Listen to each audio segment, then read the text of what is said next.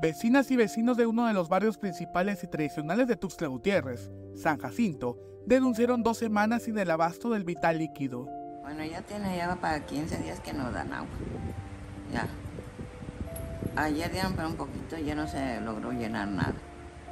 ¿Sí?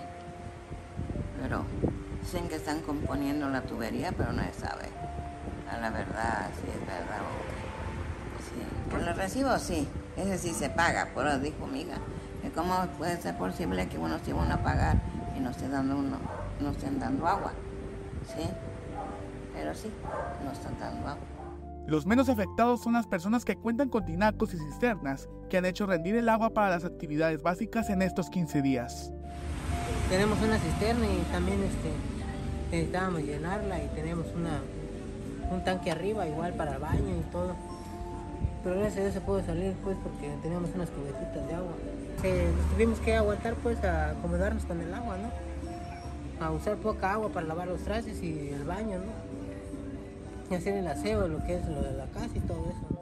Este problema afecta a esta zona ubicada en pleno centro de Tuxtla Gutiérrez, en donde el comercio es la principal actividad del barrio.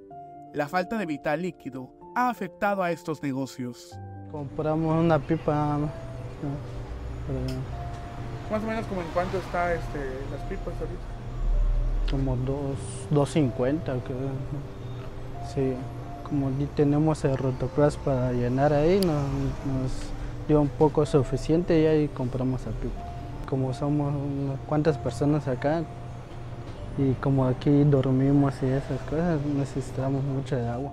Hicieron un llamado a las autoridades de Tuxtla Gutiérrez para que atiendan esta problemática, la cual los lleva afectando más de dos semanas. Bueno, se agarró porque quedó un rotoplas lleno y botes que tenemos, por eso. Pero ahí no. Y ahorita ya se acabó, pues ya. Ya no puede aguantar tanto el agua. Pues sí que hagan favor, pues, de atender, pues, de que no hay agua. Sí, que es la necesidad que tenemos. Para Alerta Chiapas, Eric Chanomí.